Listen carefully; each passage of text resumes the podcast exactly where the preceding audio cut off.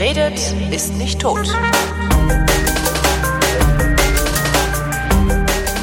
Willkommen zur Wissenschaft, eine Sendung, in der es um Wissenschaft geht mit dem Wissenschaftler Florian Freistetter und dem Holger Klein. Und selbst wenn ich meine Masterarbeit irgendwann abgegeben habe, wirst du mich immer noch nicht Wissenschaftler nennen. Und weißt du was? Zu Recht. So. Äh, welch, welches Fach ist das denn nochmal? Medien- und Kommunikationswissenschaften. Ja. Solalalogie, ja, sage ich immer. Nur weil irgendwo Wissenschaft hinten dran steht, heißt doch lange nicht, dass es auch Wissenschaft ist. Ja, ich finde das auch schwierig. Ich finde die Unterscheidung, die äh, die englischsprachigen Länder machen, äh, in Science und was war das andere? Life Science, glaube ich, ne? Nee. Es gibt Science und Humanities. Humanities, genau. Humanities was ist. Ähm, die, die Unterscheidung finde ich sehr, sehr gut, weil ähm, Kommunikationswissenschaften, vor allen Dingen Medienwissenschaften, das ist halt eher Humanities.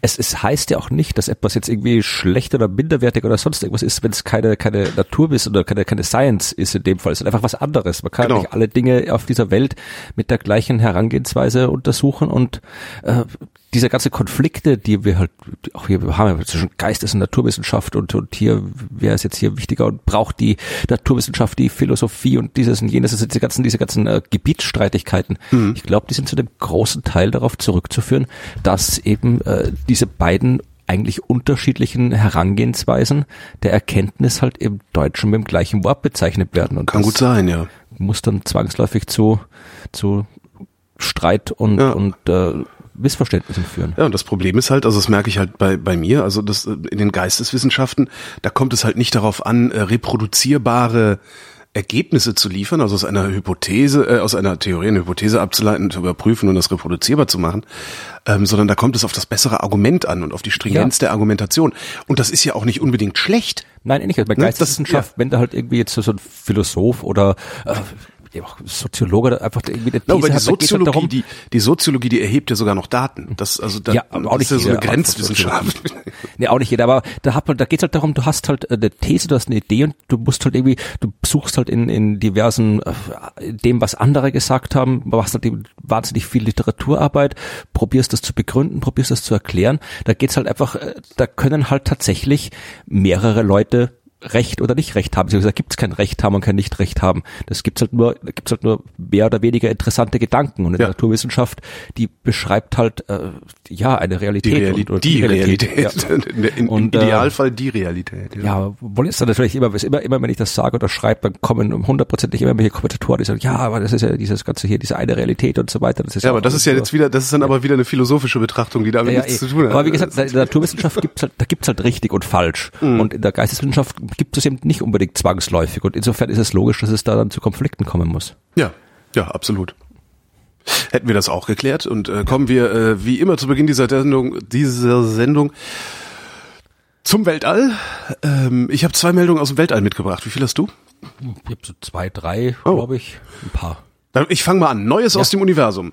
Ja. Ähm, es ist ein Essay, also ein Aufsatz aufgetaucht, den Winston Ach, Churchill in den 30ern geschrieben hat mhm. mit der Frage, sind wir allein im Universum? Ja, also die Geschichte hatte ich auch, die hatte ich jetzt in einem, im, oh. im Podcast von Scientific American, habe ich die gehört. Oh ja. Äh, ja, das ist eine, das ist eine coole Geschichte. Ich meine, dass jetzt irgendwie Menschen sich Gedanken gemacht haben über äh, Leben irgendwo anders, das ist jetzt nicht so neu. Ja, das aber ist erstens Churchill, ne? Oh. Ja, also das, wie gesagt, so Gedanken darüber gibt es seit seit äh, seit Jahrtausenden äh, und aber das ist tatsächlich interessant, dass es eben hier, das Winston Churchill eben, der hat ja äh, nicht nur, also nicht nur über, das kam ja nicht aus dem Nichts, dass der jetzt irgendwie gesagt hat, so, ich setze mich mal hin und ja. schreibe mal hier eine Geschichte über über über äh, die Suche nach Aliens, sondern der hat ja vorher schon äh, hier äh, steht ja, also er hat vorher schon quasi populärwissenschaftliche Artikel geschrieben für Zeitungen, mhm. auch einfach um halt irgendwie Geld zu verdienen. Also hat irgendwie was über über äh, 1931 hat er was über äh, Fusionskraft, Kernfusion geschrieben. Ach, dass man ja, also hier. Sehr cool. Äh, 1931, der Titel heißt der 50 Years Hence, also 50 Jahre in der Zukunft. Mhm. Da schreibt er halt, ja, also wenn die, die Wasserstoffatome in einem Pfund Wasser äh, dazu gebracht werden, könnten sich zu, äh, zu fusionieren und Helium zu bilden, dann wäre das genug, um eine 1000 äh, Pferdestärken Maschine für ein Jahr zu betreiben. Also der hat ja da damals schon Gedanken gemacht und hat halt auch irgendwie hat äh, äh Darwins Buch äh, gelesen, Origin and Species, hat mhm. Geschichten über irgendwie Evolution und, und, Zellen und so weiter geschrieben. Also er war da schon, äh, bevor er dann in die Politik gegangen ist, quasi schon etwas die Wissenschaft hat interessiert. Er war auch einer der ersten, zumindest der erste äh, Premierminister von England, der einen äh, Science Advisor angestellt hat. Mhm. Was auch durchaus. Äh, das ist interessant, ne? Obwohl es ja schon durchaus 200 Jahre länger äh, zumindest Protowissenschaft gab. Ähm, ja, gut, also in diesem Fall ist es vielleicht, ich meine, einerseits wird er vermutlich sich einfach für Wissenschaft interessiert haben ja. mit der Arbeit. Andererseits, mein, äh, Churchill war halt irgendwie äh, Premierminister, der dessen, dessen äh, Amtszeit dann vom Krieg wahnsinnig dominiert mhm. ist und äh, was im Krieg brauchst du Wissenschaft, also da Stimmt, brauchst du ja. neue Entwicklungen. Ich meine, das war ja der Zweite Weltkrieg war ja, da ist ja in England einiges passiert wissenschaftlich und das ist auch ein Grund, warum England dann den Krieg auch mit gewonnen hat. Ich meine, die hatten die Verschlüsselungstechnik äh, geknackt, die ganze Kryptographie, hatten die ersten Computer gebaut, die ganze Arbeit von Alan Turing, die Radar, Radar, äh, mhm. Radar hat hat England im, im Zweiten Weltkrieg äh, entwickelt. Also dass da ist sehr viel Wissenschaft äh, passiert und da kann es durchaus sein, dass jemand, der doch so halbwegs äh, klug war, wie Churchill gesagt hat, jetzt hole ich mir mal einen Wissenschaftler, der mir hier hilft bei den Dingen. Hm. Und ich sagte, ja, das ist, wenn man das vergleicht mit äh, den Politikern, die wir heute haben. Ja.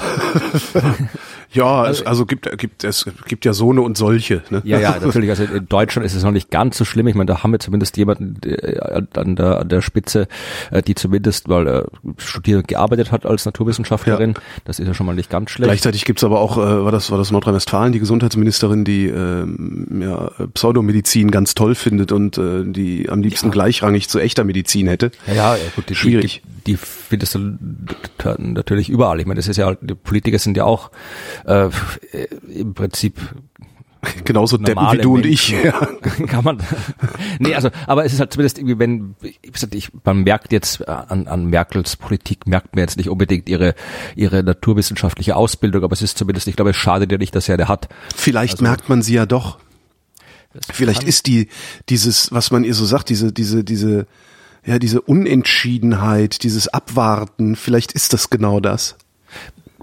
Kann gut sein, aber gut, das müsste man dann wirklich mal irgendwie konkret untersuchen. Das, ja. was da könnten dann hier, das, das ist wieder der Job für die Geisteswissenschaftler. Ja, genau. Die Soziologen und die Wissenschaftshistoriker und die Psychologen und so weiter, wer da noch alles mitspielt. Aber das, ja, aber wie gesagt, ich überlege gerade, so richtig viel andere Politiker fallen mir spontan nicht ein, die naturwissenschaftliche Ausbildung, zeitgenössische. Ja, ja.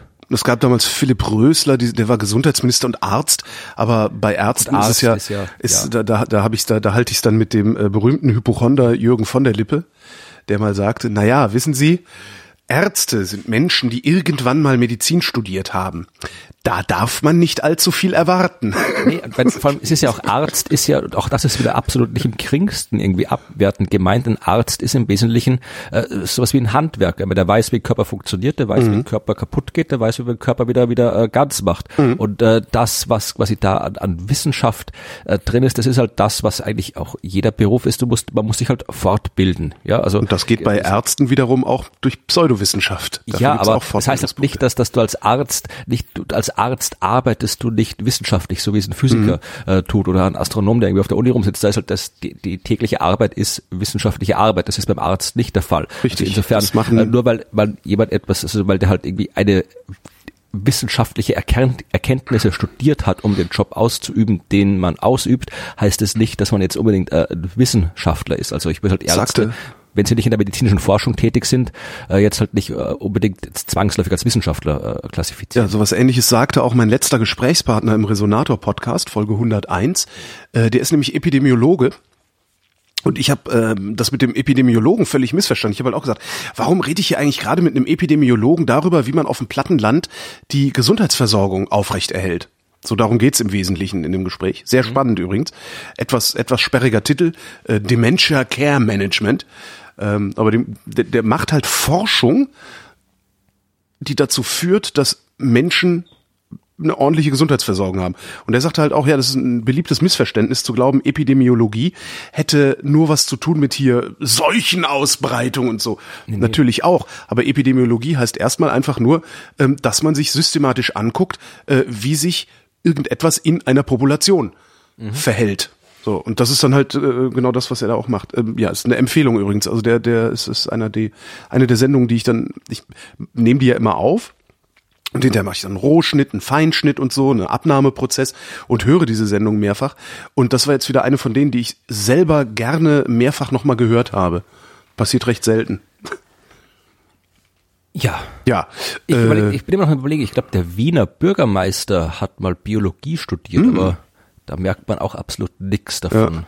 Und die meisten, die da sitzen, sind, glaube ich, sowieso Juristen, oder? Hat doch Ja, mal der, das ist auch, glaube ich, irgendwie, der das, das, das ist auch, glaube ich, ein, ein, ein, ein Problem, äh, dass die, wenn die Politiker sollen, ja, aber natürlich sollten die Ahnung von, von Gesetzen haben. Also das ist jetzt schon nicht schlecht, wenn die Politiker Ahnung davon haben, aber äh, die sollten, äh, die, die, die Leute, also die, die, die politische Entscheidungen treffen, sollten in einem gewissen Ausmaß auch die, äh, die Bevölkerung für diese Entscheidungen treffen, repräsentieren und jetzt nicht nur durch Wahl, sondern eben halt auch durch die, ja, durch das, was sie sind. Also ich fände wenn da ein bisschen mehr Variation drin wäre. Ich habe da jetzt vor kurzem letzte Woche ein Interview mal gegeben für eine österreichische Wochenzeitung. Da ging's um diese ganzen irgendwie ja, alternative Fakten und Postfakten und Fake News und die ganzen Krempel. Und äh, da habe ich auch gesagt, ja, also es ist irgendwie die Wissenschaftler sind immer, äh, viele, ich will jetzt nicht verallgemeinern, aber viele sind immer so sagen, ja, die, die wollen sich halt immer aus der Politik raushalten, was durchaus jetzt nicht, nicht unverständlich ist, denn äh, Forschung sollte ja nach Möglichkeit irgendwie ideologiefrei erfolgen. Ja. Was jetzt nicht heißt, dass die Ergebnisse der Forschung, ich meine, die sind natürlich äh, ideologisch, äh, ja, absolut nicht ideologiefrei, also was man mit den Ergebnissen der Forschung anstellt. Und insofern kann man ja ganz gut an diesen, an, am IPCC sehen, ne? Also Ja, Klimawandel, genau. äh, ja. Der Klimawandel ist auch gerade so ein gutes Beispiel. Ich meine, wenn jetzt da hier, äh, wie es jetzt in den, in den USA ist, wenn da jetzt irgendwie plötzlich äh, die von höchster Stelle da irgendwie sämtliche Erwähnungen von Klimawandel gestrichen werden, alle Leute, die in staatlichen Instituten zum Klimawandel forschen, ihre, ihre Veröffentlichungen erstmal nämlich in Politik äh, zur Begutachtung vorlegen müssen. Ich meine, äh, das ist das, das, das, das ist, das kann so nicht, kann so nicht sein. Nee. Also äh, insofern der einzige Weg, wie man halt da was dagegen tun kann, oder einer der Wege, wie man was dagegen tun kann, ist eben, dass die Wissenschaftler sich auch mal politisch engagieren müssen. Also eben äh, äh, jetzt nicht nur irgendwie auf Demonstrationen oder sonst irgendwas geht, sondern wirklich halt auch mal auch mal vielleicht irgendwie tatsächlich äh, äh, sich über die die man darf halt irgendwie die Forschung und die die äh, gesellschaftliche, moralische, ethische, politische Interpretation der Forschung nicht vermischen. Aber ich denke durchaus, dass es wichtig ist, dass Wissenschaftler und Wissenschaftlerinnen sich äh, durchaus sehr konkret politisch äußern. Vor allen Dingen, tun, vor allen Dingen, jetzt tun. vor allen Dingen da, wo sie Dinge beurteilen können. Ähm, es ist ja eigentlich eigentlich müsste es doch für, für, für den einen oder anderen Wissenschaftler ein leichtes sein, Aussagen von Politiker als falsch Ja, ja. zu deklarieren. Und das, selbst das passiert ja nicht. Und das wäre halt total klasse, wenn die, wenn die Scientific Community einfach hingehen würde und sagen würde, so, unser Selbstverständnis ändern wir jetzt dahingehend, dass wir uns anmaßen, immer wenn irgendein Politiker irgendeinen Quatsch erzählt, zu sagen, das ist Quatsch. Mag sein, dass es morgen kein Quatsch mehr ist, aber heute ist das Quatsch und hier kann ich es nachweisen. Das wäre ja schon mal was. Ja, also das ist äh, Und das ist halt, das ist eine politische Äußerung. Das ist eine politische Äußerung, äh, die man ihnen noch nicht mal anlasten kann. Weil Ja. sie halt keine Agenda verfolgt, außer die Wahrheit sozusagen. Ja, also in gewissem Ausmaß passiert das ja, dass äh, solche Aussagen getroffen werden, aber es sollte halt, äh, ja, es sollte halt äh, selbstverständlich sein, dass halt die, ich, das ist halt immer das Problem ist halt, dass da die, die Wissenschaft halt auch in so einem Abhängigkeitsverhältnis ist, weil Ja. ja, irgendwie Grundlagenforschung und diese, der Großteil der Forschungsförderung kommt halt von der Politik. Und äh, da ist es halt dann wieder so, da trifft dann wieder das Menschliche auf das Ideale von der wissenschaftlichen Methode. Das ist halt dann, dann kriegen halt wieder die mehr Fördergelder, die halt irgendwie am besten mit den ganzen Politikern irgendwie äh, äh, können und sich dann irgendwie bei den ganzen Society-Events irgendwie rumtreiben und hier mit dem äh, Ministerpräsident und hier mit dem Landtagsabgeordneten und da mit dem irgendwie hier äh, gut gut äh, zusammen können. Die kriegen dann halt dann auch die die Institute, die Fördergelder und so weiter. Das ist natürlich klar, dann, dann, dann kritisierst du dich. Aber das ist halt ja, das ist schwierig, das alles irgendwie aufzudröseln. Allerdings, ja. Äh, zu Churchill noch, bevor Ja. wir was anderes haben. Äh, was ich halt an diesem diesem äh, Text, äh, zumindest ich habe noch ziemlich keine, ich glaube, äh, den den ich glaube, der ist nicht online verfügbar. Nee, ich habe auch nur eine Zusammenfassung in der Science, war das Science oder Nee, Nature? Nature. Ja, Nature, ja. Ja, aber in, in dieser Zusammenfassung ist eben ein schöner Punkt, äh, wo äh, zuerst irgendwie überlegt, ich meine, das war, wie gesagt, in, in 1939 hat er das geschrieben. Mhm. Das war halt wirklich noch, also 1939, da, da hatte man kein Penicillin. Mhm. Kein Penicillin.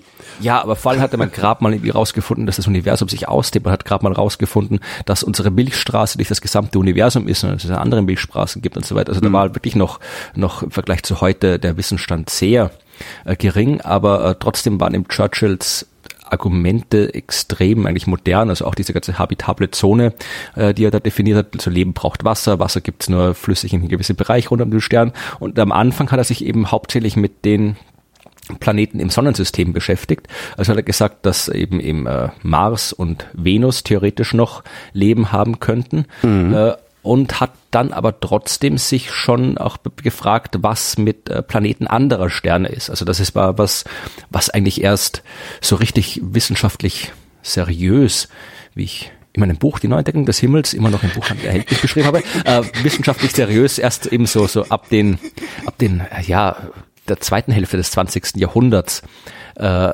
verfolgt worden ist und äh, da hat er auch schon irgendwie spekuliert, man hatte damals noch nicht mal gewusst, wie Planeten eigentlich entstehen. Mhm. Ja, und das, das Planetenentstehungsmodell, das man damals kannte, war eins von äh, James Jeans, das äh, 1917 aufgestellt worden ist.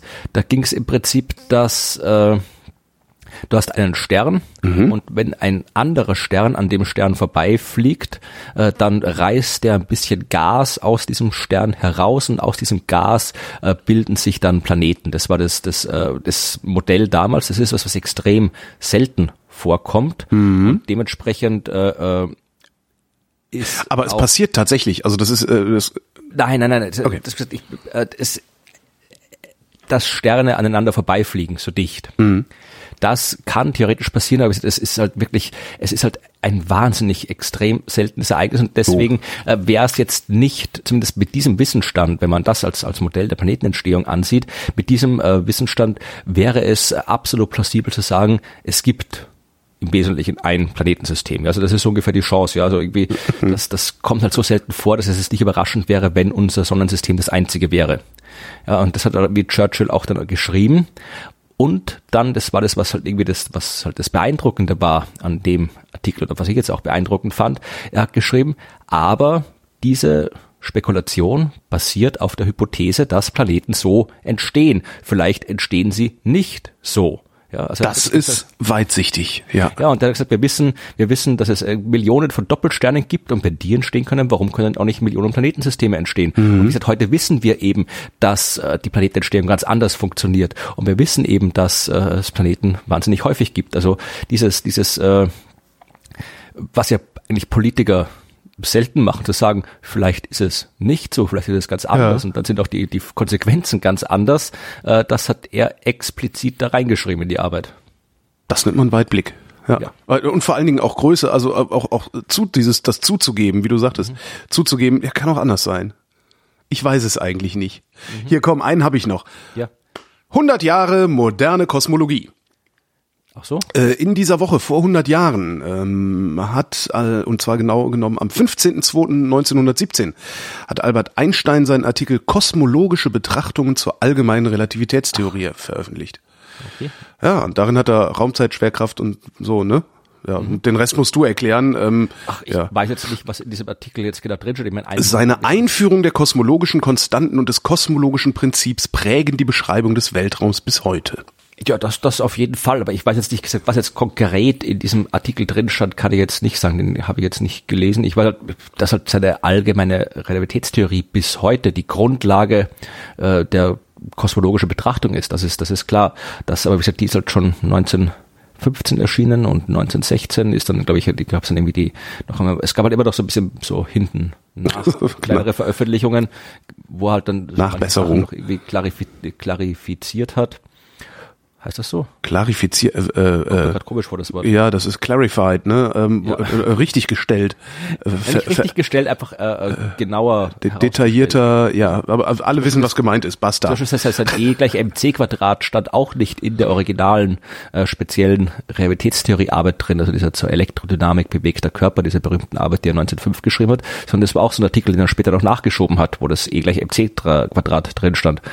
Und äh, genauso hat er halt auch bei der allgemeinen Relativitätstheorie eben noch Nachricht, äh, Artikel nachher noch dazu geschrieben. Und es kann gut sein, dass er noch einen geschrieben hat, wo er halt dann äh, einfach gesagt hat, was, was sagen diese Gleichungen, die er jetzt nicht damals in der allgemeinen Relativitätstheorie nicht jetzt speziell als Gleichungen zur Betrachtung des Universums präsentiert worden sind, sondern einfach nur halt als Beschreibung, äh, wie sich die Raumzeit krümmt unter äh, der, dem Vorhandensein von Massen und wie sich Massen äh, unter Vorhandensein der Raumzeitkrümmung bewegen. Also das waren halt einfach ganz allgemeine Gesetze, hm. die man halt dann auch auf, auf alle möglichen Sachen anwenden kann. Und wahrscheinlich hat er dann, nachdem er dann nochmal ein bisschen drüber nachgedacht hat, auch mal noch gedacht, okay, was passiert denn, wenn ich das jetzt hier aufs Universum anwende und hat dann da eine Arbeit drüber geschrieben.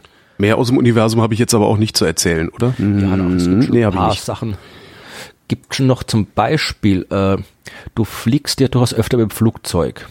Ja. Ich so gut wie gar nicht. Ich bin, glaube ich, irgendwie siebenmal in meinem Leben im Flugzeug geflogen. Oh. Äh, was hauptsächlich daran liegt, dass ich irgendwie sehr selten weit irgendwo hin muss. Mhm. Und daran liegt, dass es in der Nähe von Jena keinen vernünftigen Flughafen gibt. Aber äh, ein, also es gibt ja viele Dinge, die beim Fliegen gesundheitlich schädlich sind oder sein können. Mhm. Also, und eins davon. Das Essen im Flugzeug. Ja, gibt es überhaupt noch? Die, äh, bei, auf manchen Flügen ja, wenn du weit fliegst, ja, und wenn du Geld ausgibst auch. Die Krankheiten der Mitreisenden sind auch sehr gefährlich, ja. weil da ja die ganze Zeit irgendwie nur die Luft umgewälzt wird. In dem Fall geht's um, um äh, es geht um Strahlungswolken. Mhm. Nein, es geht um also kosmische Strahlung. Also kosmische Strahlung ja. ist erzeugt, von dem weiß man schon länger, dass es da ist. Eins der wenigen Dinge, wo ein Österreicher mal einen äh, Physiknobelpreis bekommen hat, äh, Viktor äh, Hess, an der ersten, Anfang des 20. Jahrhunderts. Der mhm. hat festgestellt, also da ging es, man halt gewusst, da gibt halt irgendwie so komische Strahlung. Und man hat aber nicht genau gewusst, wo sie herkommt und der ist halt da mit einem äh, Heißluftballon oder, nee, war kein Heißluftballon, war ein Gasballon, äh, nach oben geflogen und hat festgestellt, die wird umso stärker, je weiter man nach oben kommt und hat so eben nachgewiesen, dass das Strahlung ist, die eben aus dem Weltall kommt. Äh, es ist halt Strahlung, es sind also Teilchen, zum größten Teil sind es einfach äh, Alpha-Teilchen, also die Kerne von Heliumatomen im Wesentlichen, die von unserer Sonne ausgestoßen werden, aber eben auch, auch äh, Elektronen, äh, hochenergetische Lichtteilchen, die halt von, von allen möglichen anderen Quellen kommen, mhm. anderen Sternen, Supernova-Explosionen, den Zentren von Galaxien und so weiter. Also einfach jede Menge Strahlung, die da im Weltall durch die Gegend fliegt. Und vor der wir auf der Erde im Wesentlichen gut geschützt sind, weil mhm. wir haben vor allem, wir haben das, erstmal das Magnetfeld und wir haben auch die Atmosphäre, die halt äh, das uns ein bisschen so ab, ab, abpuffert vor der Strahlung. Also die kommt bis zum Erdboden nicht durch. Wenn wir jetzt aber mit dem Flugzeug fliegen, dann sind wir erstens mal weiter weg vom Erdboden. Die Atmosphäre, die über dem Flugzeug ist, also die ist Atmosphäre ist ja nicht gleichmäßig dicht. Ist dünner, also ist halt einfach genau. weniger Menge, auch weniger genau, also Atmosphärenmenge. Ja. Die Atmosphäre schützt im Flugzeug nicht mehr so gut. Ah. Und wenn man jetzt dann noch, das heißt, jeder Flug mit einem Flugzeug äh, ist, äh, ist man höherer Strahlung ausgesetzt als normal, was das heißt immer so wie einmal Röntgen oder so ähnlich, ne? Ja, also wie gesagt, hier äh, bei dem San Francisco, Frankfurt, äh, vergleichbar mit der Strahlendosis einer Röntgenaufnahme der Lunge. Mhm. Also das ist halt irgendwie so Standard. Aber was sie jetzt rausgefunden haben, oder was man auch schon wusste, aber was jetzt gemessen wurde konkret, äh, es kann sich, also diese Strahlungsbelastung kann sich auch, äh, die kann sich auch ändern, die ist nicht immer konstant. Wenn jetzt zum Beispiel die Sonne extrem aktiv ist, wir wissen ja, dass die Sonnenaktivität, also das hat nichts mit Strahlung zu tun, also nicht jetzt irgendwie mit Wärme oder Licht, sondern mhm. eben die, die Menge an, an Teilchen, die die Sonne in die ins Weltall schleudert, die Sonnenaktivität, die ändert sich periodisch, also alle elf Jahre, die stärker und schwächer und kann aber auch immer wieder, also diese ganzen Geschichten irgendwie Protuberanzen, koronale Massenauswürfe, Sonnenstürme, wie es immer da heißt, also das ist, äh, äh das kann quasi immer, ab und zu gibt es auf der Sonne halt so große, größere Explosionen, oh. in der irgendwelche magnetischen, elektrischen äh, Phänomene stattfinden, dann fliegt wieder neues Zeug ins All hinaus und dann kann äh, das durchaus stärker werden. Und äh, dann kann es auch schon mal sein, dass äh, Flugzeuge umgelenkt werden. Zum Beispiel die, die jetzt in der Nähe des Nordpols vorbeifliegen Ach, würden. Echt? Krass. Ja, weil dann das, wie gesagt, das, Magnetfeld ist ja dann, wenn man quasi äh, beim Nordpol ist, dann schützt das Magnetfeld auch nicht mehr so gut. Ja, aber dass es äh, so äh, schlimm ist, dass das Flugzeug dann nicht mehr da lang fliegen sollte, das hätte ich nicht gedacht. Ja, na, vor allem jetzt, was Sie jetzt gezeigt haben, ist halt, es gibt halt also auch die Magnetfeld, das Magnetfeld ist auch nicht so exakt immer gleich. Also da gibt es auch Stellen auf der Erde, wo das Magnetfeld mal ein bisschen, ein bisschen äh, stärker, die, die, die, die Felder ein bisschen stärker gebündelt sind, ein bisschen weniger und so weiter.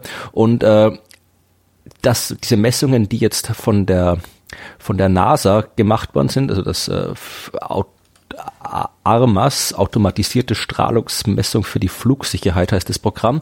Äh, die haben jetzt eben festgestellt, dass es besonders über dem Nordatlantik und Nordpazifik so kleinere Störungen im Erdmagnetfeld dazu führen können, dass äh, jetzt da wirklich verstärkt äh, diese ganze Strahlungsteilchen aus dem All zur Erde hingelingt gelenkt werden. Und äh, sagt halt dann hier, das wirkt sich dann lokal als spürbar erhöhte Strahlung aus. Es ist, als flöge man durch eine Strahlungswolke. Wow. Und das ist natürlich dann, also wie gesagt, wenn du das einmal durchfliegst, ist es jetzt nicht so dramatisch, aber halt äh, für die, die wirklich viel fliegen und natürlich vor allem für die, für die äh, Leute, die im Flugzeug arbeiten. Eben, die fliegen nämlich viel. Begleiter und so weiter, äh, das, für die ist das dann schon ein Problem.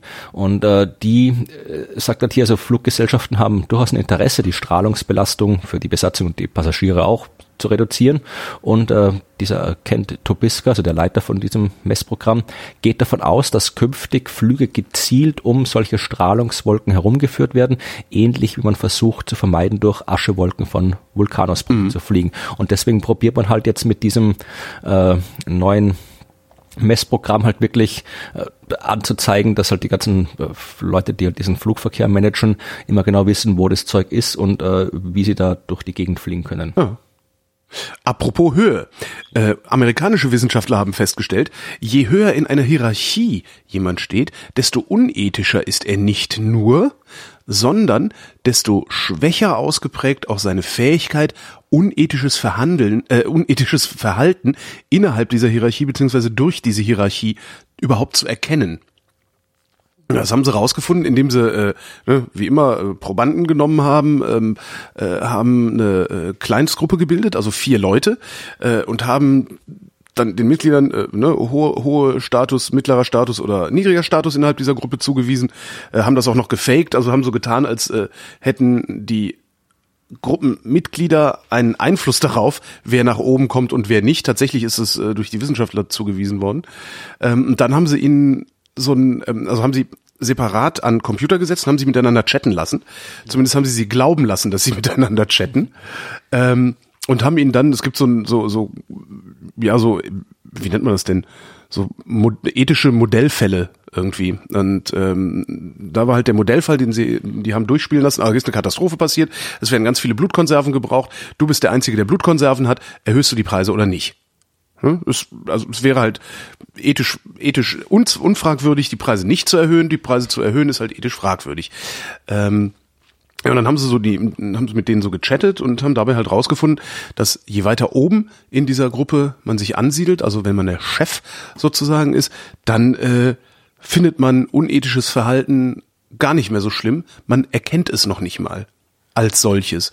Äh, um genau zu sein, waren es, warte mal, ich glaube 64 Prozent. Ähm, die Wahrscheinlichkeit, dass das höchstrangige Mitglied der Gruppe unethisches Verhalten erkennt und vor allen Dingen auch anspricht, weil der Chef, der kann ja was dran ändern. Der Chef ist ja der, der sagt, nee, wir verkaufen es teurer. Ja, das heißt, wenn irgendwer von unten vorschlägt, wir verkaufen es teurer, sagt der Chef mit einer 64 Prozent größeren Wahrscheinlichkeit, ja, wir machen das, als dass der Unterste sagt, ey, das können wir doch nicht bringen, das ist assi. Interessant, oder? Chefs das sind Arschlöcher. Genau, das, das, und das, das sind immer wieder diese Studien. Ich, ich finde das einfach irre. Das, äh, ja. Ja, ja, das war äh, das mit der Höhe. Weißt du, wer, wer, wer, wer steht ganz oben in der Hierarchie? Äh, der Herr. Allahu Akbar. Superhelden. Ich wollte eine Ach so, machen. super. ja, Superhelden. Genau. Ja, Gott hat Angst vor Superman. Ja. Ja, vielleicht auch nicht. äh, es gibt äh, eine Studie auch aus den USA, äh, die zeigt, dass Superhelden schlechte Vorbilder für Kinder sind. Ach. Ja, das war eine Studie. Jetzt bin ich gespannt. Aus den USA, die haben halt untersucht, welche Auswirkungen das auf, also der Konsum von, von Superhelden, Comics, Büchern, Filmen und so weiter auf drei bis sechsjährige hat. Also weil äh, 240 Kindergartenkinder zwischen drei und sechseinhalb Jahren haben sie im Abstand von dem Jahr befragt und sollten Auskunft darüber geben, äh, also die Eltern haben sie befragt, äh, die sollten Auskunft geben, welche Superhelden die Kinder jetzt bevorzugt anschauen und dann auch äh, abgefragt, inwieweit die sich jetzt äh, aggressiv mit Handlungen oder auch mit Worten gegenüber anderen Kindern verhalten. Und die Kinder haben halt, sind auch gefragt worden, was sie halt toll an den Superwelten, Superhelden finden. Und gezeigt hat sich, also dass erstmal, dass der Konsum halt wirklich fast flächendeckend ist, also fast 84 Prozent der Jungs und 82 Prozent der Mädchen haben schon irgendwas mit Superhelden gesehen. Äh, jeder fünfte Junge, jedes zwanzigste Mädchen schaut sich das wöchentlich an. Und das ist eben das Ergebnis. Äh, gleich bei beiden Geschlechtern. Äh, die Aggressionen werden umso mehr, je mehr sich die Kinder mit Superhelden beschäftigt haben. Aha. Weil, äh, eigentlich wäre quasi die Superhelden sind ja zumindest jetzt irgendwie so, so die klassischen irgendwie sind ja alle irgendwie sind ja mutig und und und halt irgendwie äh, Ja, vor allen Dingen fair und also Genau, die, die ja. vereinen ja wirklich alle Genau, positiven äh, äh, ja, Eigenschaften. Genau, das schon. Aber das Ding ist, das sind halt irgendwie, das, das, das siehst du. Das, äh, das sehe ich, das sehen halt irgendwie, wenn du halt aus, äh, entsprechend erwachsen bist, dann, dann siehst du halt das, diese, diese positiven sozialen Seiten, die kannst du halt, wir halt deutlich nah wahrnehmen. Äh, Kinder, für Kinder ist es noch, für, für die drei bis sechs ist es anscheinend noch zu komplex. Ja, dass diesen, diesen, äh, die sehen die Gewalt, die sehen, Ah. wie der rumprügelt und diese, diese, diese, diese Verbindung eben zwischen äh, Gewalt, die aber eingesetzt wird, um jetzt als Schwächere zu schützen und so weiter. Also diese, diese Komplexität von Gewalt und Schutzeffekt, wie es da in der Schule heißt, die sehen halt äh, die kleinen Kinder noch nicht. Die sehen nur, ah, da ist einer, der prügelt wild drauf los und äh, hat halt auch kein Problem damit hier, weil man Gewalt spielt ja überall eine Rolle bei Superhelden. Es gibt ja Ja, kaum irgendeine ja. Superheldengeschichte, wo nicht irgendwo auf irgendeine Art und Weise wie Gewalt vorkommt. Und anscheinend ist es so, dass die Kinder tatsächlich, äh, das Einzige, was die wirklich mitkriegen, ist halt, aha, da ist jemand, der ist anscheinend irgendwie cool und der ist auch irgendwie halt äh, jetzt kein Bösewicht, sondern ein guter, der wahnsinnig aggressiv ist. Und das ist das, was die Kinder anscheinend mitnehmen, weil sie den Rest der, der ganzen Zusammenhänge noch nicht verstehen. Und von den Eltern, da gibt es dann wieder so einen Rückkopplungseffekt, die Eltern, die sehen das, die sehen die positiven Seiten und äh, nutzen, also denken sich dann halt wahrscheinlich, ja, Genau, ach, ist- ist, ja, super. ist ja gut, hier guck dir das mal an und so. Schönes Vorbild und dann haben sie hinterher so ein Agro-Kind, das glaubt, es könnte fliegen. Ja. Genau, also das ist halt irgendwie, äh, äh, wie gesagt, äh, es ist halt, äh, welch, hier ist der, das Fazit ist halt dann hier, welche Botschaften bei den Kindern ankommen, wie sie gewalthaltige Geschichte oder Heldenfiguren beurteilen und welche Aspekte für sie wichtig sind, ist vom sozialen Umfeld abhängig. Und dass es halt wichtig ist, dass Eltern und Bezugspersonen halt sich damit beschäftigen und den Kindern helfen beim Einordnen weil die das selbst auch nicht kommen. Sonst kriegt man halt dann den Effekt, der an dieser Studie gezeigt worden ist, dass äh, der Konsum von Superhelden, äh, äh, Medien, Ja. kleine Kinder aggressiver macht, als wenn die es nicht kon- konsumieren würden. Klasse. Ähm, kennst du diesen Effekt, dass du so durch deine Wohnung läufst und äh, eigentlich keinen Hunger hast und ab und zu mal in den Kühlschrank guckst? Ja, klar. Ähm, deutsche Wissenschaftler haben herausgefunden, warum das so ist. Und zwar haben sie äh, identifiziert im Mausmodell natürlich ähm, einen neuronalen Schaltkreis, der die Nahrungssuche steuert. Und dieser neuronale Schaltkreis ist unabhängig von allem, was bei uns mit Hunger zu tun hat. Das heißt, es gibt zwei Mechanismen im Körper. Der eine Mechanismus ist der, der sagt, Hunger, nimm was zu essen zu dir. Und der andere Mechanismus ist, sagt, such was zu essen. Und sie führen das darauf zurück, dass äh, Nahrungssuche in dem Moment, wo man schon Hunger hat, wahnsinnig anstrengend ist und vor allen Dingen, wenn du Jäger und Sammler bist, und da kommen wir ja her, äh, nicht unbedingt von Erfolg gekrönt.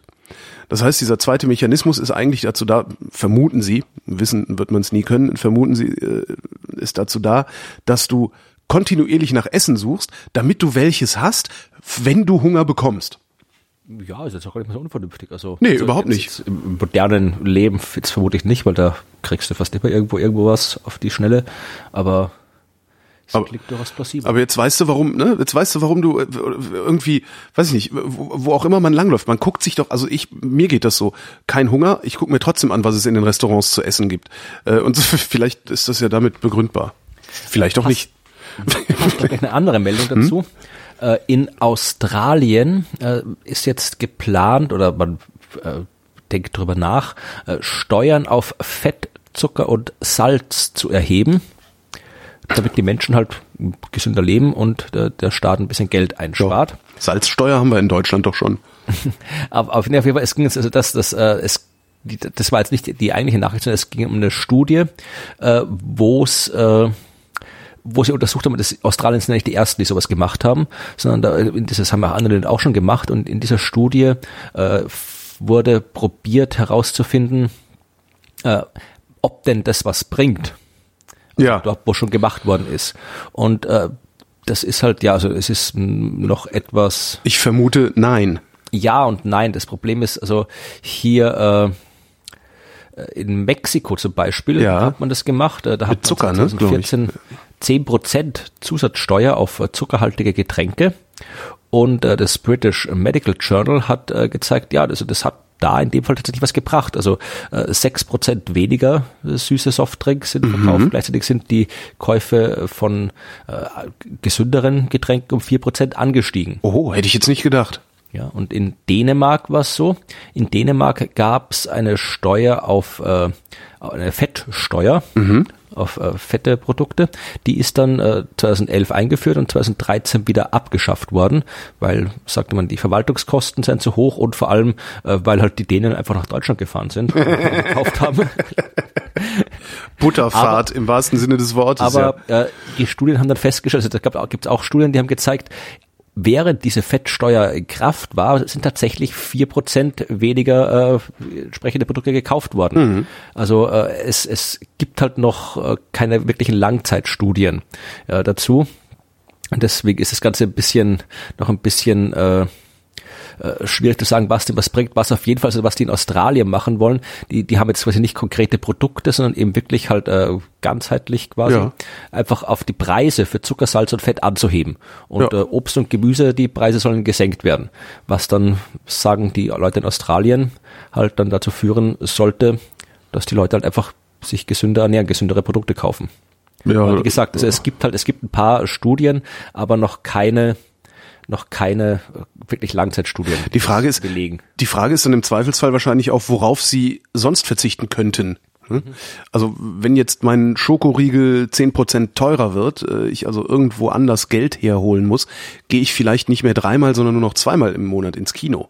Kann ja auch sein, dass sie woanders sparen und nicht ausgerechnet dann ähm, auf andere Lebensmittel umschwenken. Aber versuchen, ich versuchen finde ich, also ich finde, das ist auf jeden Fall den Versuch wert. Also das, äh, Ja, also Ja. in Österreich, es ist ja auch hier eine österreichische, es ist eine Meldung von der österreichischen Seite, haben auch hier eine österreichische äh, Ernährungswissenschaftlerin von der Uni Wien interviewt und äh, die sagt eben auch, es gibt von wissenschaftlicher Seite doch noch zu wenig Evidenz. Äh, sie sagt eben, äh, sie zitiert jetzt hier, hier gibt die Politik vor, dass die Steuer eingeführt wird, der Verbraucher zahlt dafür und die Industrie wird nicht mit einbezogen. Das ist eben das Problem. In Österreich, das wusste ich auch nicht, gibt es ein sogenanntes ein Vorsorgeinstitut, das nennt sich äh, SIPCAN, für was auch immer das die Abkürzung ist, Initiative für ein gesundes Leben. Ich habe keine Ahnung. A Special Institute for Preventive Cardiology and Nutrition. Also einfach so, so, so ein Vorsorgeinstitut für Ja. Herz. Hm? Genau. Und äh, dieses Institut erhebt jährlich den Zuckergehalt von 500 alkoholfreien Getränken, die also im Handel ver veröffentlicht sind, und äh, macht dann daraus so, so Checklisten, wo du halt irgendwie nachschauen kannst. Und da kann, wird halt irgendwie eingeteilt, äh, ob du jetzt quasi ein vorbildliches äh, Produkt hast oder, oder halt irgendwie ein nicht so vorbildliches Produkt. Und äh, wenn du äh, das sagt auch hier, äh, das ist halt irgendwie, das ist halt nix, was irgendwo, wo irgendwo ne, ein, ein, ein, eine politische Entscheidung oder sowas dahinter ist, sondern halt einfach nur, einfach halt eine Liste, sind da jetzt irgendwie welche Kriterien erfüllt, sind keine Kriterien erfüllt, ist das gut oder nicht gut? Ja. Und die, die sagt auch, äh, der durchschnittliche Zuckergehalt der gelisteten Getränke ist in den vergangenen fünf Jahren von äh, 7,3 Gramm auf 6,8 Gramm pro 100 Milliliter gesunken. Ah, Transparenz, Transparenz macht, dass sie, äh, ja, okay, verstehe. Also- Wobei ich jetzt, ich, ich finde ja immer, also das, das Problem bei solchen Sachen ist, ähm, die gehen immer von sowas wie einem mündigen Verbraucher aus, äh, der nicht zu bevormunden sei, den man auf keinen Fall bevormunden darf. Das hatten wir ja in, mit dieser Diskussion über die Lebensmittelampel hier in Deutschland, die ich für eine ganz grandiose äh, Sache halte. Also wenn du in Großbritannien bist und im Supermarkt was zu essen kaufen willst, hast du da ganz einfach rot, grün, gelb und du siehst ganz genau, okay, äh, sollte ich das essen oder sollte ich es lieber weglassen? Habe ich heute vielleicht schon einen Cheeseburger gegessen und sollte mich jetzt vielleicht auf die äh, grünen Sachen kaprizieren? Ähm, das wurde hier ja abgelehnt mit, man, man darf die Leute nicht bevormunden, das wäre ja verwirrend und so, was natürlich völliger Schwachsinn ist äh, und einfach nur daran lag, dass äh, die Lebensmittelindustrie die größeren Präsentkörbe hingestellt hat. Ja. Ähm, und äh, das, ich, ich bin kein großer Freund von diesem, ja, wir machen dann mal da eine Liste, wo jeder nachgucken kann. Aber dass das jetzt tatsächlich dazu zu führen scheint, dass die Hersteller sich ein bisschen schämen, weil sie nicht ganz oben stehen wollen und darum nach unten justieren, das finde ich eigentlich ganz witzig. Ja, aber wie gesagt, das ist halt noch was, wo es anscheinend noch, noch äh, längere Studien geben muss, damit man wirklich eine wissenschaftliche Evidenz hat, um zu wissen, wie sich jetzt welche Steuern auf ungesunde Lebensmittel tatsächlich auf die Gesundheit auswirken. Gesunde Lebensmittel zum Beispiel enthalten ja Vollkorn. Ähm, amerikanische Wissenschaftler haben jetzt festgestellt, dass äh, Vollkornernährung nicht nur gesunde Darmbakterien macht, sondern Immunzellen positiv beeinflusst und, Achtung, den Grundumsatz des Stoffwechsels ankurbelt, ähm, sodass wir täglich 100 Kilokalorien mehr verbrennen, wenn wir uns, ich weiß jetzt leider nicht, wie viel Vollkorn äh, sie gegessen haben, ähm, vielleicht alles Weißmehl oder wie es heißt, durch Vollkornmehl oder sowas ersetzt Ist haben. damit echtes Vollkorn gemeint oder das, das, die Vollkornprodukte, die du in Bäckereien und so weiter kriegst, die keine Vollkornprodukte Nee, sind? das sind ja keine Vollkornprodukte, die sind ja nur mit, äh, was, womit sind die gefärbt? Äh, Nee, das nicht, aber es gibt auch, selbst wenn du irgendwo was, was, äh, was kaufst, was Ja. irgendwo halt Vollkornbrot, Vollkornbrötchen, also was halt wirklich äh, auch, auch in Bioläden und so weiter, also ich meine jetzt nicht irgendwie so aktive Täuschung, aber es gibt halt, ich habe oft genug probiert, zu Hause selbst Vollkornsachen zu backen. Ja. Und habe ja festgestellt, das wird alles immer nie so, so schön und flauschig, wie das mit äh, in den Bäckereien ist. Mhm. Und ich, eigentlich kann ich ganz gut Zeug backen. Und habe gedacht, das muss doch irgendwie gehen. Man muss doch irgendwie so, so, so ein fluffiges Vollkornbrot hinbekommen. Bis ich dann festgestellt habe, dass äh, es per Gesetz darfst du halt so und so viel, ich weiß jetzt nicht mehr auswendig, so und so viel Prozent normales Mehl zu Ach. Vollkornmehl dazu tun und das ist halt immer noch Vollkorn. Das ist doch auch darf. Beschiss, oder? Das ist genau wie Kalbsleberwurst, wo praktisch kein Kalb und keine Leber drin ist. Also drum wollte ich ein bisschen, meinen die jetzt wirklich halt so, haben die da jetzt, was sie da haben die da jetzt quasi so im Handel normale Produkte untersucht oder äh, halt irgendwas? Das ist eine gute Frage, das weiß ich nicht. Ähm, tatsächlich nicht, keine Ahnung. Ich weiß auch nicht, wie viel, äh, also wie, wie, wie die Probanden mit Vollkorn ausgestattet wurden. Aber ich vermute mal ganz stark, dass sie, ach so, du meinst, ob sie Supermarktprodukte genommen haben Ja. oder selber gemachte? Gute Frage, weiß ich nicht. Äh, stand nicht dabei. Nichtsdestotrotz finde ich interessant, dass äh, dieses dieser äh, Verbrauch von 100 Kilokalorien pro Tag, das ist, wenn man äh, das jetzt mal rein äh, physikalisch oder oder wie man das nennt durchrechnet, ähm, sind das im Jahr fünf Kilo, fünf Kilo Fett, die du einfach zusätzlich verbrennst, ohne dass du irgendwas machst. Zusätzlich, was ich ganz interessant finde. Was auch nicht funktioniert, ne? weil äh, äh, das natürlich auch letztendlich nur so eine Art Laborwert ist, äh, den man da hat.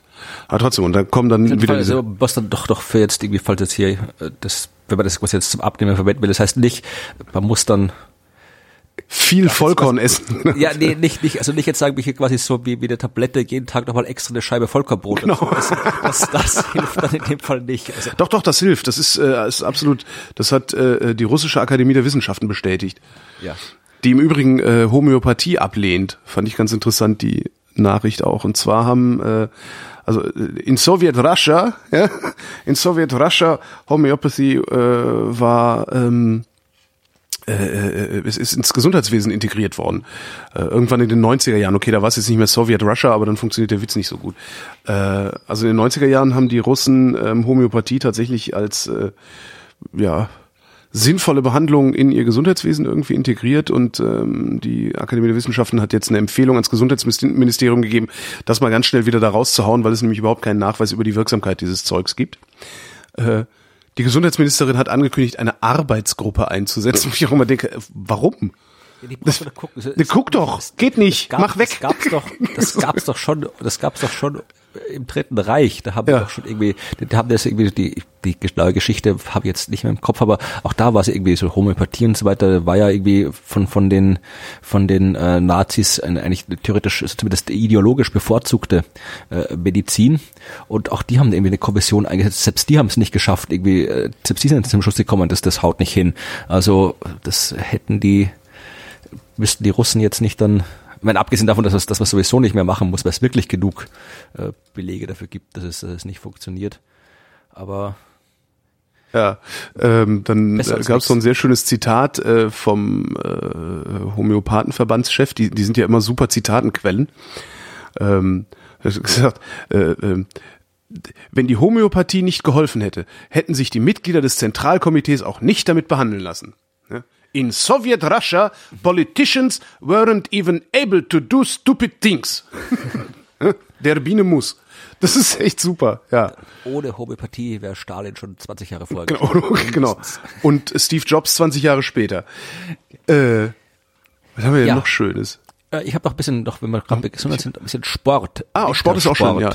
ja. Wintersport. Sehr gut. Bist du Wintersportler? Nein, ich, äh, nein. Beherrschst du Wintersport? Nein. Ich war mal Skifahren und das können immer Leute, die Skifahren, können das gar nicht verstehen. Ich finde Skifahren, das hat mich, also das hat mir sowas von keinen Spaß gemacht. Ja, Ja. gut, wenn man es nicht kann, also dann, Auch- dann, auch- das, das ist halt anstrengend, dann irgendwie. Ja, aber auch ich habe irgendwie den Reiz nicht erkannt, daran schnell einen schneebedeckten Hang runterzufahren. kann auch langsam runterfahren. Das stimmt.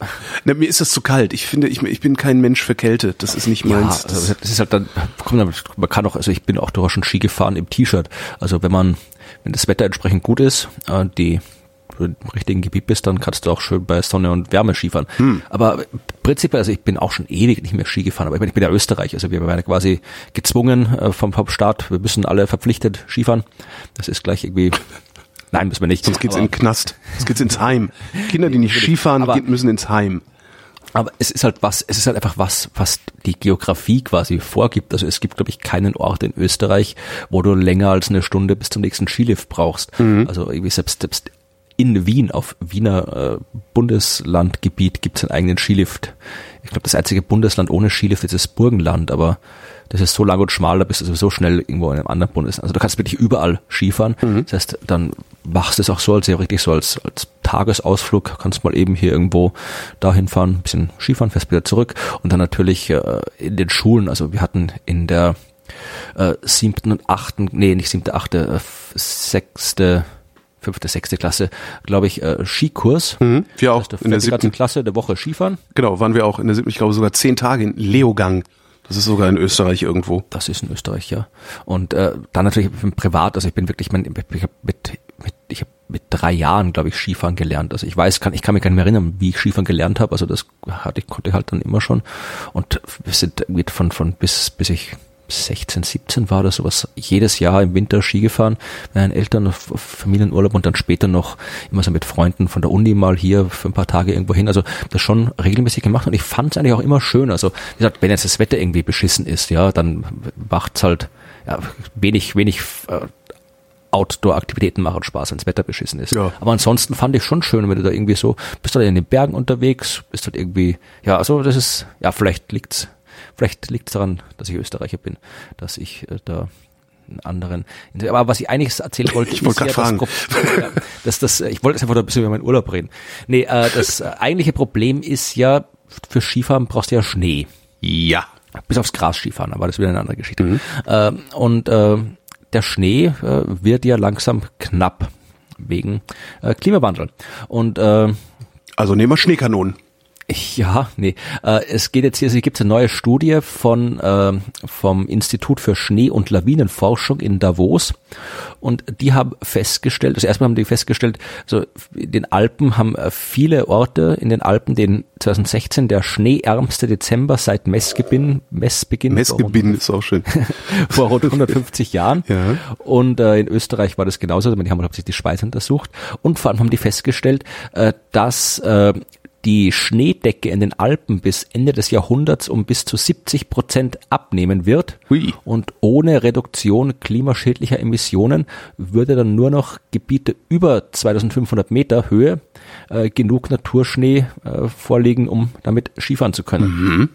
Und wie gesagt, über 2500 Meter. Mhm. Das ist schon ordentlich hoch. Ja. ja, also da ist halt nicht mehr, also in Deutschland bist du da schon bald durch. Also da, da ist nicht mehr so viel und in der Schweiz geht's noch ein bisschen, Österreich hab- weiß jetzt nicht, wie hoch da, man, das ist halt, das sind halt die meisten Skigebiete sind halt nicht so hoch.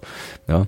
Und äh, hier, also im, im, Ho- im Hochgebirge, sagen die auch, also hier der, der in Österreich äh, war der die Niederschlagsmenge österreichweit um 29, äh, 79 Prozent unter dem Mittelwert, was dann auch dazu geführt hat, dass eben äh, Neuschnee auch 60 bis 75 Prozent unter dem Durchschnittsdezember lag. Was werden, was werden diese ganzen Skigebiete machen dann? Also was, wie, wie, wie werden die ihren Strukturwandel vornehmen? Das Problem ist, also ich habe ich hab da vor letztes Jahr, letztes Jahr im Winter, ich meine, das ist eine Diskussion, die jetzt mittlerweile jeden Winter stattfindet, ja. Ja. Äh, dass äh, da haben halt viele in Österreich viele diskutiert. Äh, das Problem ist, dass halt äh, du bräuchtest eigentlich eine Strategie, die langfristig ausgerichtet Mhm. ist. Aber natürlich ist es ein Riesengeschäft und in Geschäften geht es immer nur um kurzfristige äh, Gewinne. Und deswegen, ja, die kaufen halt alle Schneekanonen, die, die probieren halt alle dann irgendwie noch höher irgendwelche äh, Ski, Skilifte anzulegen und so weiter.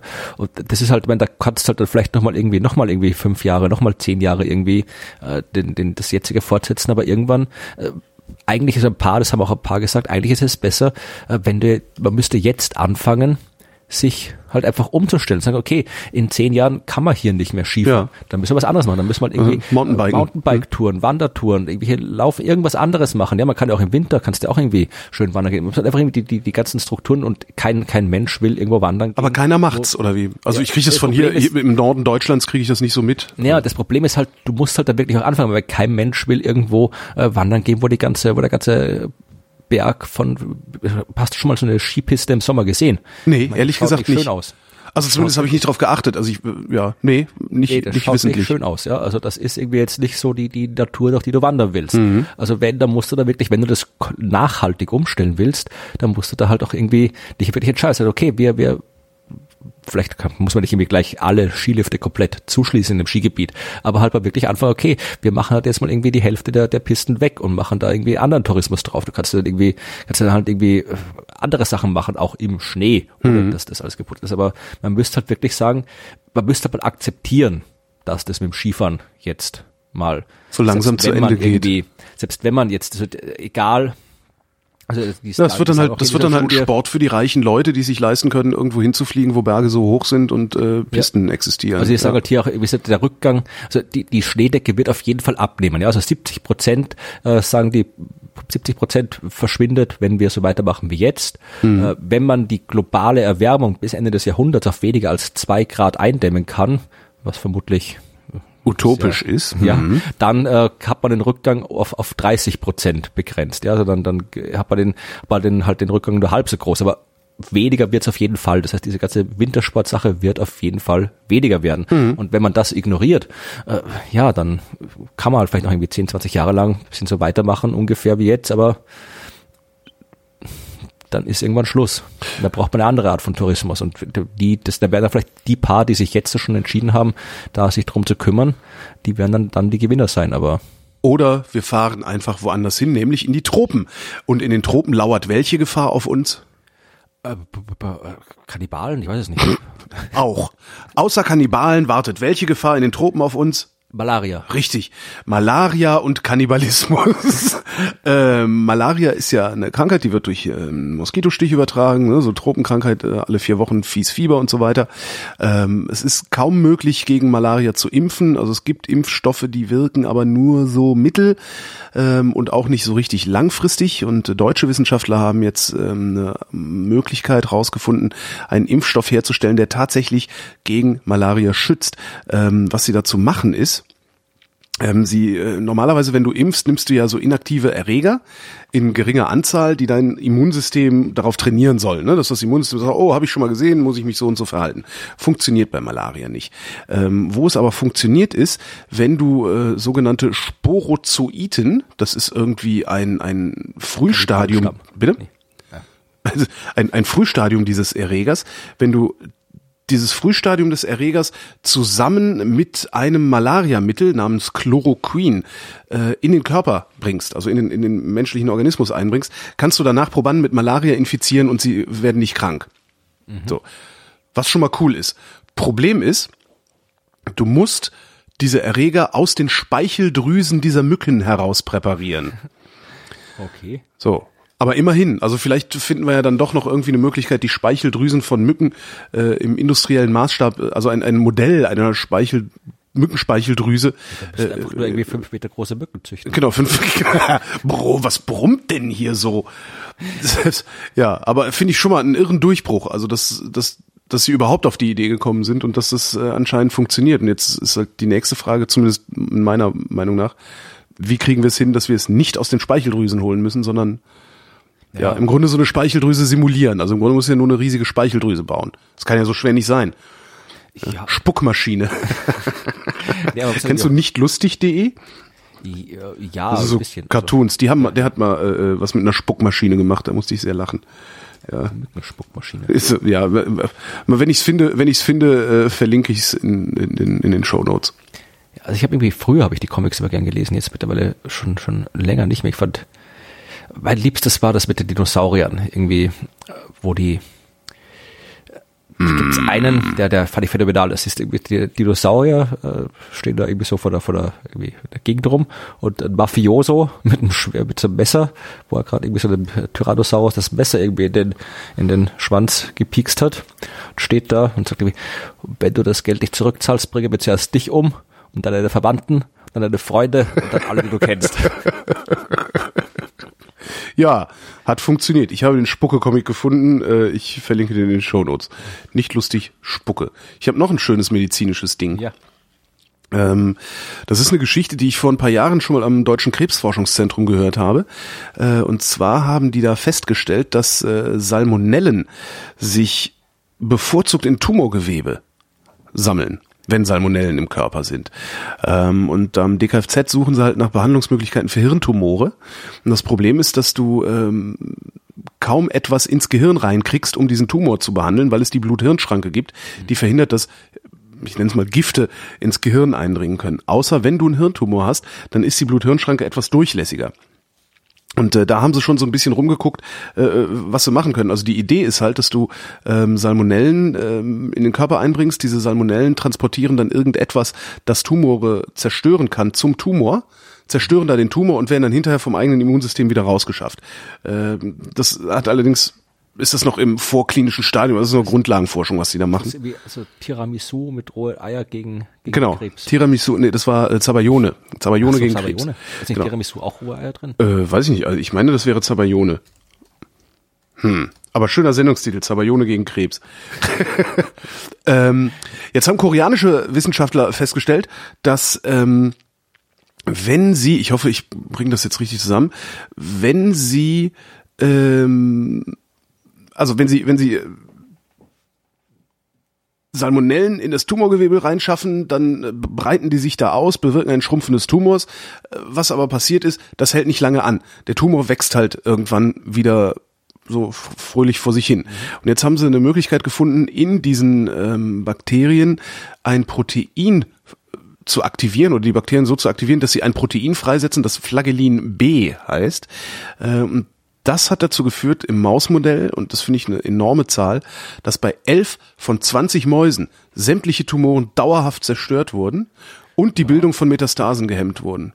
Ist doch nicht schlecht. Über 50 Prozent, das ist schon enorm, finde ich. Müsste man halt gucken und haben dann, also konnten auch dieses Flagellin A, B, also dieses Flagellin B, äh, diese, die Produktion ein- und ausschalten. Ähm, haben auch halt in der Kontrollgruppe, Mausgruppe, in, der Kontroll, in den Kontrollmäusen, ähm, ist es halt auch tatsächlich so gewesen, dass wenn sie es ausgeschaltet haben, äh, diese Mäuse wieder äh, Metastasen gekriegt haben, also dass da der Krebs wieder losgegangen ist. Ja. Cool.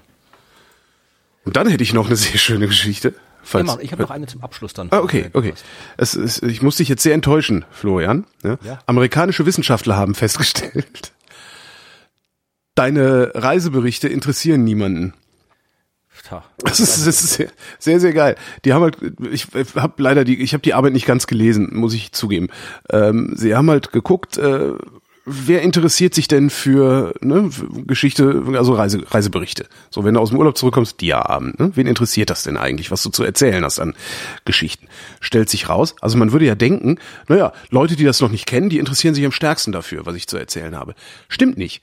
Leute, die die Geschichten schon kennen, ja, also Leute, die die Orte kennen, an die du gereist bist, interessieren sich viel stärker für die Geschichten, die du von diesen Reisen zu erzählen hast, als Menschen, die noch nie da waren. Das finde ich auch, auch, ja, das, das finde ich, geht mir genauso. Also mich interessiert auch irgendwie, wenn wir jetzt, äh, wenn, es ist halt, wenn, wenn ich jetzt einfach irgendwo von irgendjemand, den ich nicht kenne, der mir erzählt, er, die Person war jetzt irgendwo, weiß ich nicht, in Abu Dhabi oder in, in Sri Lanka oder sowas. Ja, wenn, wenn das jetzt irgendwie mein Bruder ist oder irgendwie Bekannter oder sonst irgendwas, ja, dann, dann höre ich mir das irgendwie an, ich halt. Aber ansonsten interessiert es mich dann, wenn ich jetzt erfahre, okay, jemand war in Jena auf Urlaub, dann interessiert mich, aha, ja, Jena. Aber warum? Ja, wie, wie, was, was, ja, mich interessiert halt irgendwie, ich habe meine Meinung über diesen Ort. Falsch. Wie sieht jetzt die andere Person das? Also ich, ich probiere, oder ich weiß es nicht, das ist das, das, das ist das. Nee, das, äh, das ist es nicht. Das würde ja bedeuten, das würde dann ja, das würde ja bedeuten, dass ähm, es darauf ankommt, was der Inhalt dieser Geschichten ist. Ja. Äh, ist aber nicht so. Ähm, es ist halt, äh, also der, der Effekt, den die da gemessen haben, ist nicht passiert. Äh, ich habe es hier auf Englisch. Äh, es ist nicht passiert, äh, weil die ähm, vertrauten Geschichten äh, von unterschiedlichem Inhalt waren oder unterschiedlich erzählt worden sind, sondern das ist passiert oder das passiert, dieser Effekt tritt auf, weil die menschliche Sprache Informationslücken hat. Also wenn du irgendetwas erzählst, transportierst du immer Informationslücken mit. So, über, erzählst du über Orte, die jemandem schon bekannt sind, ist dieser jemand in der Lage, diese Informationslücken intuitiv zu füllen. Erzählst du äh, lieferst du Informationslücken über Orte, die jemandem nicht bekannt sind, hat er überhaupt keine Chance, dir so gut zu folgen, wie er es eigentlich müsste, um deine Geschichte zu verstehen. Hm. Geil, ne? Ich weiß nicht. Ich weiß nicht. Ich ja, weiß deine nicht. Theorie ist natürlich wesentlich schöner, eleganter. Ich mache auch nie Dia-Abende, also. ich auch nicht. Ich gehe auch nicht auf Dia-Abende. Was wir neulich noch festgestellt haben, ja eine äh, Kultur ist, die in Deutschland irgendwie fröhliche Urständ feiert. Hm. Ja, ja, ich weiß nicht, also ich kenne das halt in Jena gibt es immer dieses, dieses äh, Festival, dieses, äh, dieses, na, wie heißt äh, Festival Lichtbild Arena. Mhm. Das ist also das ist so eine Dauer, dauerhafte Veranstaltung, die halt immer so alle immer wieder mal stattfindet. Aber es gibt auch immer so ein richtiges so so quasi wie, wie die Berlinade halt ungefähr. Ja, also einfach halt irgendwie eine Woche lang, ganzen Tag lang äh, Dia-Vorträge mhm. von allen möglichen. Das ist, ich glaube, das ist irritierend. nicht irritierend, ich weiß es nicht. Find ich finde das irritierend. So. Ich, ich langweile mich so zu Tode bei solchen Dia-Vorträgen, dass ich das absolut irritierend finde, dass Leute da hingehen können. Das fasziniert mich echt. Also ich spreche den Leuten nicht ab, dass das interessant ist, dass sie es interessant finden oder so, aber das ist so eine von den Sachen, wo ich denke, so wie bei Heavy Metal. Da sitze ich davor und denke, wie kapiere ich nicht. Weder Ahnung von Heavy Metal noch Weder von Ahnung von Heavy noch von Metal. Genau. Ja. Und von äh, Dia-Vortrag auch. Ja. Dia-Vortrag über Heavy Metal. Ja, wer nicht zum Dia-Vortrag gehen will, der kann ins Kino gehen. Mhm. Da gibt's nämlich gerade einen schönen äh, Film zu sehen, mhm. den ich kürzlich in meinem Blog besprochen habe, äh, der mit Wissenschaft zu tun hat, der auch äh, Chancen hat, Oscars zu gewinnen. Oho. Und dieser Film heißt äh, Hidden Figures. Noch nicht von gehört. Worum geht's da? Nee, gar nicht. Hidden Figures äh, ist eine Geschichte, die auf äh, wahren Begebenheiten basiert. Es geht um die drei Frauen, Catherine Goble Johnson, Mary Jackson und Dorothy Vaughan, die äh, zu Beginn der 1960er Jahre für die NASA arbeiten und äh, sowohl für diesen Job, jetzt hier kann man im Radio nicht sehen, ich mache jetzt mit den Finger äh, Anführungszeichen, ja. äh, das falsche Geschlecht und die falsche Hautfarbe hatten. Mhm. Das heißt, also, ich meine, das war die 60er Jahre, ja, also das, das damalige da hatten Frauen, da hatten Frauen Sekretärinnen zu sein, ja.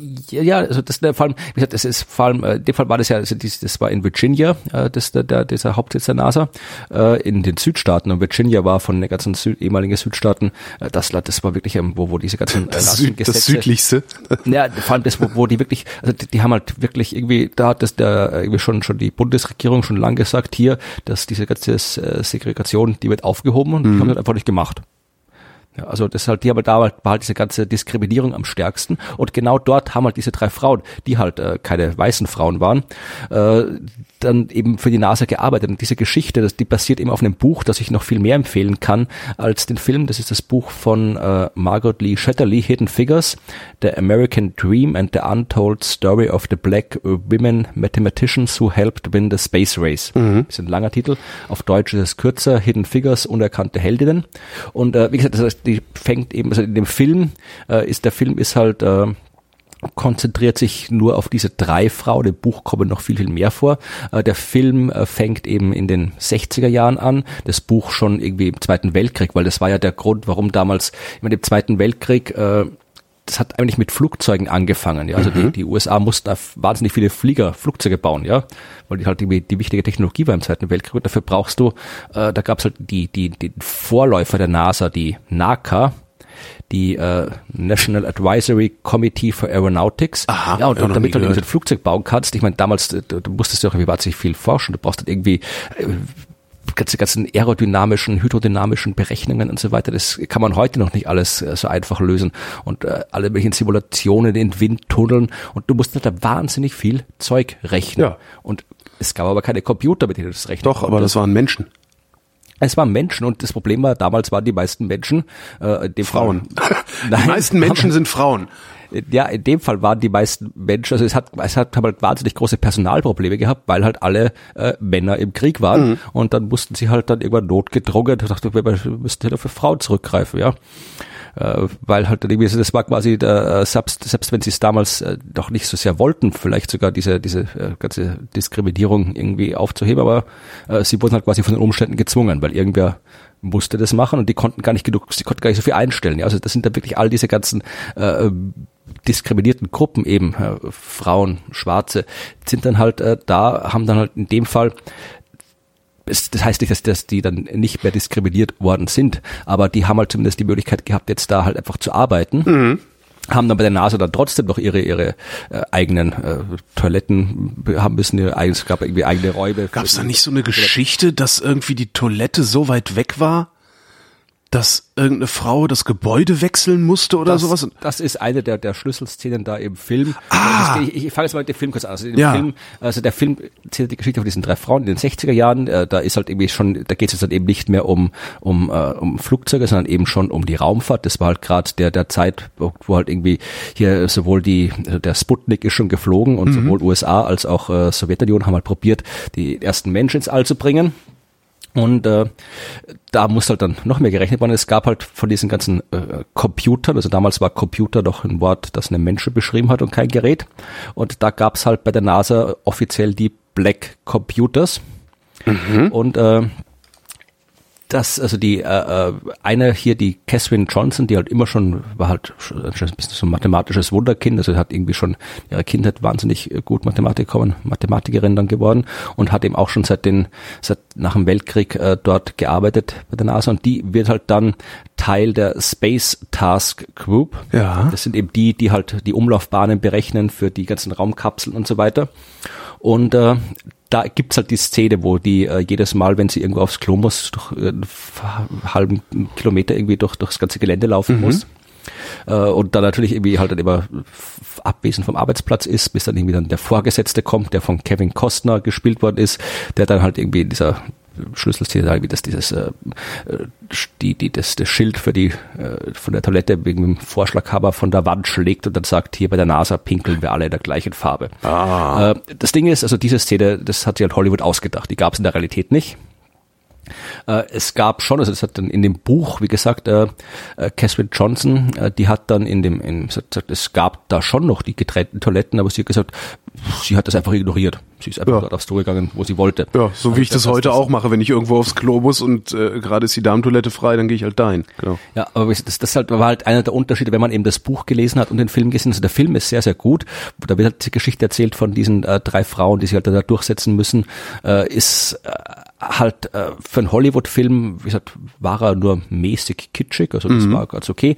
Äh, es war halt schön, dass das äh, erstens mal die, das, das, diese eigentlich unterdrückte, vergessene Episode der Wissenschaftsgeschichte halt mal wirklich äh, hervorgehoben wird. Das war schön. Und dann auch, dass, dass äh, auch die äh, gezeigt wird, was halt eigentlich alles an, an wissenschaftlicher äh, Arbeit nötig ist, äh, Rechnung, Berechnung, Mathematik nötig ist, um das alles zu machen. Und man sieht auch schön, wie damals noch äh, die das Verhältnis zwischen Mensch und Maschine anders war als heute. Ja. Also heute vertrauen wir eher einem Computer, der was gerechnet hat, als einem Menschen. Damals war es so, und das ist tatsächlich, das kommt im Film vor und hat auch in der Realität stattgefunden, äh, John Glenn, der ja dann der Erste war, Ja. also der, der Erste, der eine Umlaufbahn, also sie haben dann irgendwie, nachdem äh, Gagarin um die Erde gekreist ist, haben die äh, Amerikaner schnell mal äh, Alan Shepard hochgeschossen, aber das war einfach nur der ballistische Flugbahn, das ist quasi einmal hoch und wieder runter, also nicht um die Erde rum, sondern einfach nur Darum kennt ihn auch heute keiner mehr. Ne? und äh, naja, also, wenn man ein bisschen Ahnung hat, kennt man den schon noch.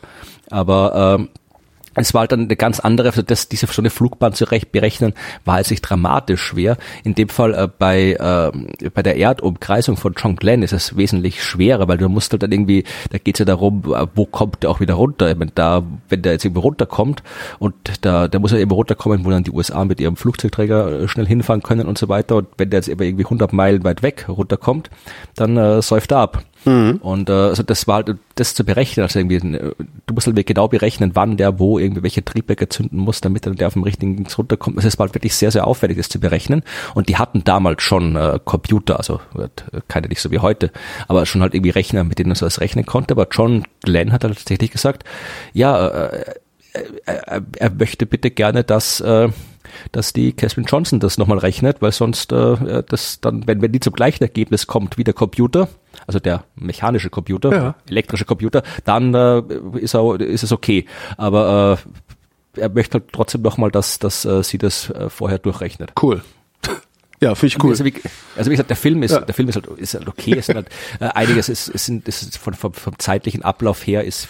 Ja, ja, ja, es ist Film. Äh, es- und ja. äh, halt, äh, was halt auch oft kritisiert wird, ist halt dieses, dass halt die, dass halt die, die, äh, die ganzen weißen äh, Männer von der Administration der NASA halt irgendwie im Film besser dastehen, als sie es eigentlich waren, weil halt irgendwie siehst halt da, dass dann irgendwie hier der die- diese Szene, wo der Costa da das Schild abschlägt und so weiter, ist was nicht stattgefunden hat. Aber ich, ich fand ihn als Film jetzt durchaus okay und auch auch inspirierend und gut. Äh, Kann aber wirklich nur empfehlen, auch das Buch dazu zu lesen. Das Buch ist wirklich wirklich gut, auch wenn man irgendwie was, was er wirklich so detailliert ist und man wirklich halt äh, die die Entstehungsgeschichte der NASA auch erfährt, wie das sich jetzt halt irgendwie entwickelt hat vom ersten Weltkrieg an über den zweiten Weltkrieg bis in die Gegenwart, äh, dass das irgendwie aus aus dem vom, über die die die Forschung an Flugzeugen kam und so weiter und wie das äh, die Personalpolitik da war. Und, äh, ja, es ist vor allem auch die, die ganzen Biografien eben der Frauen, um die es eigentlich geht. Also sowohl das Buch als auch den Film kann ich nur eindringlich Wie heißt das Buch? empfehlen. Das Buch heißt äh, ist im Original Hidden Figures, The American Dream and the Untold Story of the Black Women Mathematicians Who Helped Win the Space Race. Ist das Und dann auch auf Deutsch? Ah, unerkannt, Hidden nee. Figures, unerkannte Heldinnen. Ach so, das Buch heißt genauso wie der Film. Genau. Ach so, alles klar. Ja, nee, hatte ich irgendwie, äh, äh, bei mir hast du wahrscheinlich so äh, schon gesagt und ich habe es mal wieder verballt. Ja, dann äh, sprechen wir uns ein andermal. Florian, ich danke dir. Ich danke dir. Und euch danken wir für die Aufmerksamkeit.